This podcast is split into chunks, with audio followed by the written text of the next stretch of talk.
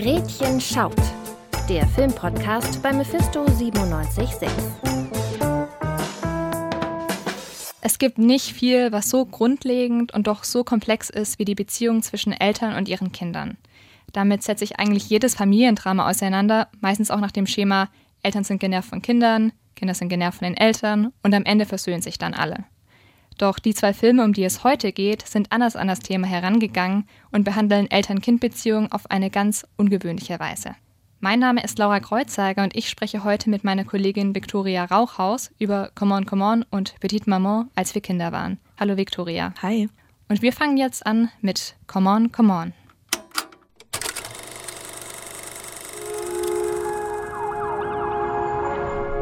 Wenn du jetzt mal an die Zukunft denkst, was für Vorstellungen hast du? Was wird dich begleiten? Und was wirst du vergessen?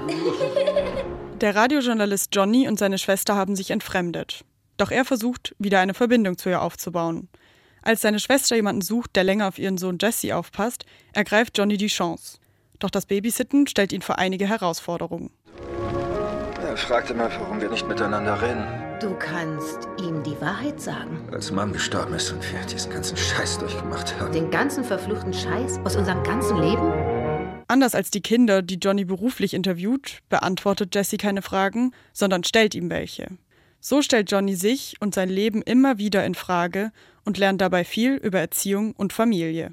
Du kannst es einfach nicht richtig. Oh Mann, ich versuch's doch.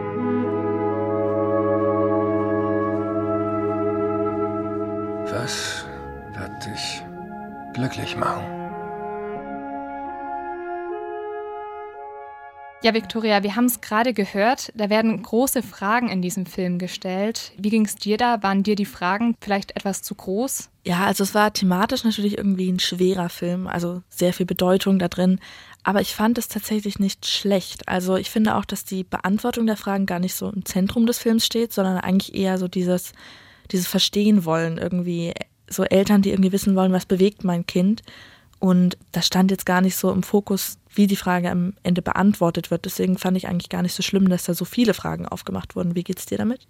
Also mir waren es tatsächlich zu viele Fragen, weil die ja auch ganz unterschiedliche Themen behandeln. Also die Fragen, die da ja auch immer wieder, oder die ganz großen Fragen, die da immer wieder gestellt werden, kommen ja aus diesen ähm, dokumentarischen Interview-Clips, äh, wo Joaquin Phoenix bzw. Johnny Kinder interviewt und ihnen dann so große Fragen stellt dazu, was sie so zur Zukunft denken. Und dann geht es einmal um Klimawandel, dann geht es um Rassismus, um Diskriminierung. Mir waren das eigentlich fast schon zu viele Themen. Ich habe dann auch am Ende nicht wirklich irgendwie was rausziehen können, weil ich das Gefühl hatte, so die wollten einfach mal so alles abklappern, alles was wichtig war, aber so wirklich was hängen geblieben von dem, was man dann versucht hat anzusprechen, was ich eigentlich einen sehr guten Versuch finde, dass man da gerade diese Sicht der Kinder aufgreifen will. Aber wenn man dann so viel nimmt, so viel Verschiedenes, glaube ich, dann zieht man nicht so wirklich was raus. Und ich fand auch, es war ja nicht so gut in diesen Film eingebunden. Es hat irgendwie das Ganze so unterbrochen und man hat nicht, also ich, ich verstehe schon, dass es einen Zusammenhang gibt mit der Handlung äh, von Johnny und Jesse, wie die da miteinander umgehen und auch mit der Familie. Aber es war dann jetzt nicht so logisch, dass ich das Gefühl hatte, das hat sich auch so gut eingebunden. Ja, aber wie gesagt, ich habe mir die Fragen gar nicht so inhaltlich lange drüber nachgedacht, sondern wie gesagt, ich fand es eher spannend, Kindern halt insgesamt so schwere Fragen zu stellen, auch einfach mal die Perspektiven von Kindern zu sehen, die ja oft auch irgendwie ungewöhnlich waren. Darum ging es ja auch im Film, dass man irgendwie, dass halt ein Mann, der vielleicht auch nicht mehr so guten Bezug hat zu seiner eigenen Gefühlswelt und nicht mehr so reflektiert ist, auf dieses Kind trifft, das halt sehr eigene Herangehensweisen hat und dieses Kind halt vieles beantworten lässt. Und das fand ich eigentlich ganz spannend dabei. Wobei ich ja eigentlich eher den Eindruck hatte, dass gar nicht mal Jesse so viel beantwortet, also der Sohn, sondern er stellt ja eher die Fragen. Er will ja gar nicht, also die, er will ja gar nicht auf diese Fragen antworten. Er sagt ja auch mal zu meine, seiner Mutter, als die ihn fragt, so, ja, hat er schon versucht, dir die Fragen zu stellen? Er sagt so, ja, hat er, aber ich habe ihm nicht geantwortet. Und sie sagt so, ja, gut, gut so.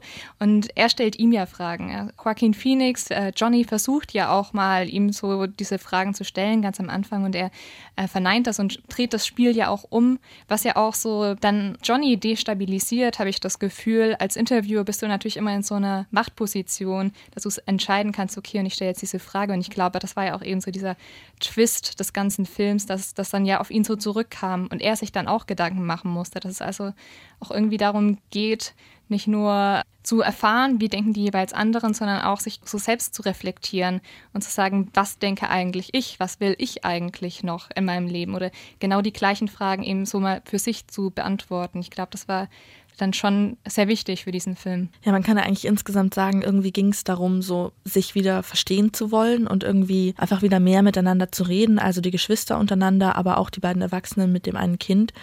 Würdest du sagen, dass es zu viel war, also dass praktisch einfach zu viel geredet wurde, dass die Themen irgendwie tot geredet wurden? Ja, ja schon. Also der, der Film hat sich sehr viel durch Gerede ausgezeichnet. Das äh, passiert dann ja auch irgendwann, dass Jesse dann auch mal so meint, das sei doch alles nur bla bla bla bla bla.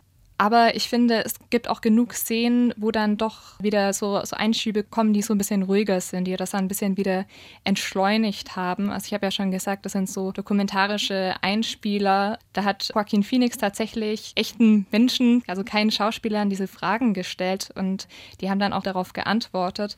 Und es hat das Ganze schon wieder ein bisschen ruhiger gemacht, weil das einfach mit diesem Ganzen gebrochen hat, dass die da so die ganze Zeit sich unterhalten und da irgendwie was spielen müssen oder ja, es war ja auch sehr anstrengend immer mit Jesse und ich glaube, so war mir das dann nicht zu viel, sondern es war dann, es war dann eigentlich passend für das, was der Film ist und auch wie die Charaktere waren. Ja, was den Film ja nochmal extra irgendwie ruhiger gemacht hat, war auch irgendwie für mich die ganze Ästhetik.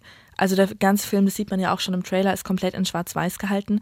Da habe ich mir irgendwie schon den Kopf zerbrochen, warum das jetzt so gewählt wurde. Also warum der ganze Film Schwarz-Weiß war. Hast du da eine Idee? Ja, es ist irgendwie, ist irgendwie so, so schwierig, schwierig zu sagen. Also ich habe es mir überlegt, aber also ich kann da, ich habe da jetzt so nicht meine abschließende, super perfekte Interpretation. Was, was denkst du? Ja, ich habe da an was gedacht, was mir meine Schwester mal gesagt hat. Die meinte, dass sie das total aufregt, wenn Filme so in Schwarz-Weiß gehalten sind, weil es einen Film nicht irgendwie anspruchsvoller macht, nur wenn man die Farben wegnimmt.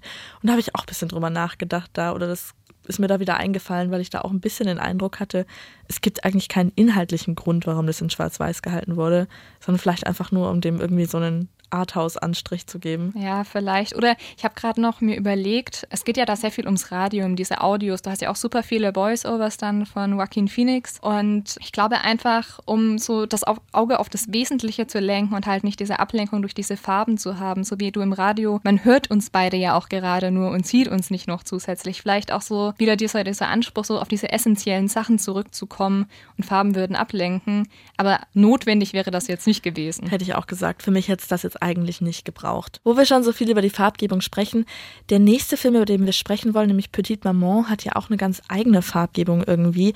Bevor wir da jetzt aber noch ein bisschen mehr drauf eingehen, würde ich sagen, hören wir uns erstmal an, worum es in dem Film so grob geht.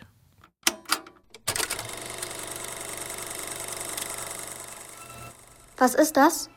Meine alten Kindersachen. Sie hat alles aufbewahrt.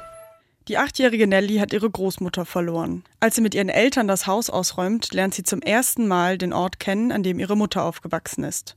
Dabei fällt ihr auf, sie weiß nichts über die Kindheit ihrer Eltern. So. Ihr erzählt nie was über eure Kindheit. Du übertreibst, wir reden ständig darüber. Aber nur Unwichtiges. Sie durchstreift das Haus, um die Kindheit ihrer Mutter besser zu verstehen. Im angrenzenden Wald trifft sie dabei ein Mädchen in ihrem Alter. Sie freunden sich schnell an. Doch das Mädchen kommt Nelly seltsam bekannt vor. Ich habe ein Geheimnis. Ich bin dein Kind. Kommst du aus der Zukunft? Regisseurin Céline Sciamma gewann bereits 2019 mit ihrem Film Porträt einer jungen Frau in Flammen zahlreiche Preise. Mit Petite Maman wirft sie nun einen Blick in die komplexe Vergangenheit einer Familie. Ich bin froh, dass wir uns kennengelernt haben.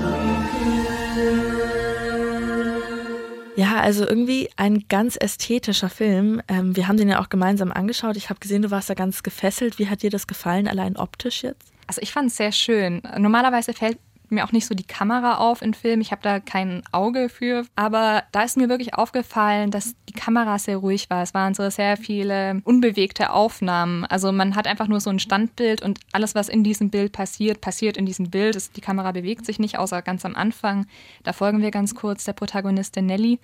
Aber sonst ist es eigentlich immer sehr still und dann wird geschnitten. Und ich finde auch diese Schnitte sind dann super ähm, sinnvoll eingesetzt worden. Also das war schon mal was sehr Schönes fand ich an der Ästhetik, äh, dass man das so das Ganze mitgedacht hat bei den Kamerafahrten, dass die auch schon das Gefühl dieses Films so wiedergegeben haben, dass da sowas sehr Ruhiges war und dass es halt Sachen gibt, die sind im Bild und es gibt Sachen, die sind nicht im Bild und dann springt man da so ein bisschen hin und her. Aber auch die Farbgebung, ähm, es war jetzt kein Schwarz-Weiß-Film wie Come On, Come On, aber es hatte trotzdem auch so dieses ich weiß nicht, es hatte diese 80er Jahre Ästhetik, äh, die auch so ein bisschen zeitlos immer ist, ist zumindest mein Eindruck. Ja, für mich hat es also mich hat's ein bisschen an so einen Ikea-Katalog erinnert. So, ich weiß nicht, ob du da zustimmst, aber ja. so viel so Erdtöne, beige und dann noch so Primärfarben, also irgendwie mal rot, mal blau, aber eigentlich ganz hübsch anzuschauen. Auch zu der Kameraführung, die du gerade angesprochen hast. Für mich ist es auch was, was irgendwie Celine Sciamma irgendwie auszeichnet. Ähm, die hat auch Porträt einer jungen Frau in Flammen gedreht. Und da fand ich das auch so, dass ihr das ganz gut gelingt, irgendwie mal eine Szene auszuhalten. Also die Kamera vielleicht ein bisschen länger drauf zu halten, als man es normalerweise gewohnt ist. Und ich finde, das macht es irgendwie, das erzeugt so eine Spannung. Das finde ich eigentlich auch ganz angenehm anzuschauen. Was da jetzt aber ganz anders war als bei dem Film davor, ist, dass es auch wirklich vor allem viel Anschauen ist. Also es ist weniger Anhören. Es wird nicht besonders viel geredet in dem Film. Wie würdest du sagen, wie findest du das? Ich fand das sehr, sehr angenehm. Also ich habe ja schon gesagt, mir war es nicht zu viel Gerede in dem anderen Film, aber so wie ich Filme gerne mag, ist eigentlich, dass man sehr viel gezeigt bekommt, so ein bisschen dieses Show Don't Tell und das hat dieser Film sehr viel gemacht, indem einfach Bilder gezeigt werden, indem du Raum hattest, so eigene Gedanken zu entfalten. Bei Come On, Come On war, wurden ja sehr viele Fragen gestellt und du hattest kaum Raum, um über diese Fragen nachzudenken und Petite Maman arbeitet sehr viel damit, dass da sehr viel Interpretationsraum ist und du hast dann auch wirklich nachdenken können, so okay, was passiert hier eigentlich gerade? Wer, wer ist diese Figur, die Nelly da trifft im Wald? Wie kann das eigentlich möglich sein? Und du siehst auch Nelly dabei zu, wie sie auch selber darüber nachdenkt und du kannst dich da auch sehr gut in diese Charaktere reinfühlen. Ist zumindest meine Meinung oder so, wie ich das so wahrgenommen habe. Also es, ich fand, es war sehr nah, es war sehr gut gespielt auch, schauspielerisch. Das haben ja zwei Schwestern zusammen gemacht und ich finde, man hat denen auch angemerkt, gerade als sie dann da zusammen Pfannkuchen gebacken haben, so, es war so echt, so, so realistisch. Das mochte ich sehr. Ja, ich fand das Schauspielerische, ja, ich finde häufig, wenn Kinder schauspielern ist es natürlich nochmal anders, als wenn erwachsene Menschen mhm. schauspielern. Ich gebe dir recht, dass es irgendwie eine besondere Dynamik dadurch hatte, dass die beiden Hauptdarstellerinnen ähm, Schwestern waren. Aber manchmal ist es dann doch ein bisschen hölzern, vielleicht nicht ganz so, ja, nicht ganz so geschliffen, wie es jetzt bei erwachsenen Schauspielern ist, aber vielleicht sollte man da auch einfach nicht so die höchsten Ansprüche dran stellen.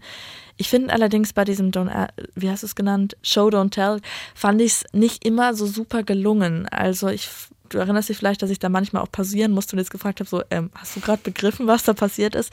Weil ich es halt nicht immer super nachvollziehbar fand. Da finde ich, ist es dann halt, da klappt es dann nicht so gut, wenn eben für mich haben halt irgendwie da erklärende Worte gefehlt, dass ich dann wirklich bis zum Ende irgendwie gerätselt habe, wie das jetzt genau funktioniert hat, denn so viel gesagt, da ist so eine Form von Zeitreise irgendwie drin, wo aber nie so wirklich aufgeklärt wird, was das jetzt genau ist. Also da waren viele Unklarheiten. Und das fand ich beim Anschauen irgendwie ein bisschen unbefriedigend. Wie ging es dir damit? Ja, ich fand es auch irgendwie seltsam, also weil man vergleicht das dann ja auch immer so mit anderen Formen der Zeitreise und du denkst dann so, okay, es ist das Universum und ich finde schon, eigentlich um so ein Universum zu erklären, braucht man mehr Worte, aber ich glaube, das wollte der Film gar nicht. Es geht gar nicht darum, dass da jetzt irgendwie eine Zeitreise stattfindet, sondern es geht da ja auch wieder um diese ähm, Mutter-Kind-Beziehung bzw. Eltern-Kind-Beziehung, dass die junge Nelly, die äh, junge Marion, ihre Mutter kennenlernen möchte, weil sie das Gefühl hat, dass ihr sehr viel verschwiegen wurde oder dass ihre Mutter ihr da sehr viel nicht erzählt, weil sie äh, sehr unglücklich auch ist als Person. Und sie möchte eigentlich dann ja auch schon von Anfang an, sie will ja immer in diesem Hause wissen, so, was, was war dein Zeug, wo war deine Hütte? Ja, das fand ich da aber auch ähm, ganz interessant, weil die Filme da wieder ultra vergleichbar sind. Also es geht um so eine Eltern-Kind-Beziehung, aber der große Unterschied ist eben im ersten Film in Come On, Come On geht es um Eltern, die versuchen, Kinder zu verstehen. Und hier ist es genau andersrum, um das Kind, das versucht, seine Eltern irgendwie besser zu verstehen. Und das fand ich beides total spannend. Also, das ist echt ein Grundgedanken, den ich bei dem Film irgendwie jetzt auch mitnehme. Dieses ein Kind, das versucht, irgendwie seine Eltern besser zu begreifen und irgendwie ihre Vergangenheit irgendwie zu verstehen. Ja, ich denke, aus beiden Filmen kann man so die Lehre ziehen, dass Reden und Kommunizieren einfach total wichtig ist, dass man seine Bedürfnisse ausdrückt, dass man auch lernt, irgendwie sich zu entschuldigen, wenn man Fehler gemacht hat und dass irgendwie nichts zu sagen irgendwie immer so das, das Schwierigste ist, weil man hat gerade bei Petite Maman ja dann auch gemerkt, wie sehr sie das dann belastet hat, was dann mit ihrer Mutter passiert ist, gerade als die Mutter dann ja nicht mehr da ist. Also sie ist ja nicht da die Mutter ist nicht da, während sie die mit der jungen Mutter zu tun hat, also während diese Zeitreise sozusagen stattfindet. Und ähm, da ist diese Mutter dann abwesend, weil halt die junge Mutter da ist. Und sie versucht dann immer irgendwie mit dem Vater darüber zu sprechen, so ja, wie war das denn eigentlich? Und weißt du denn nicht? Und irgendwie entweder hat es vergessen oder er will es ihr nicht sagen. Und das ist dann auch sowas, was sie dann auch die junge Mutter fragt. Und es ist, es, man, man merkt dann auch, wie, wie viel man dann eigentlich diesen Kindern auch immer so zumutet mit den eigenen Problemen, während man eigentlich genau das Gegenteil versucht. Ich glaube, die Mutter hat eher versucht, sie davon so frei zu halten, weil sie auch so schlechte Erfahrungen mit ihrer Mutter gemacht hat. Ja, damit kann man eigentlich beide Filme auch ganz gut zusammenfassen. Redet mehr miteinander. Und ähm, es hat mir sehr viel Spaß gemacht, mit dir zusammenzureden. Jetzt reicht es aber auch mal wieder. Ich bedanke mich, dass ihr dabei wart. Ich bin Viktoria Rauchhaus. Ich habe gesprochen mit meiner Kollegin Laura Kreuzhagel. Wir bedanken uns bei Vincent Schmidt für die Produktion, bei Tim Puls für die Organisation und bei Emma Schmidt für das Einsprechen der Einspieler. Macht's gut.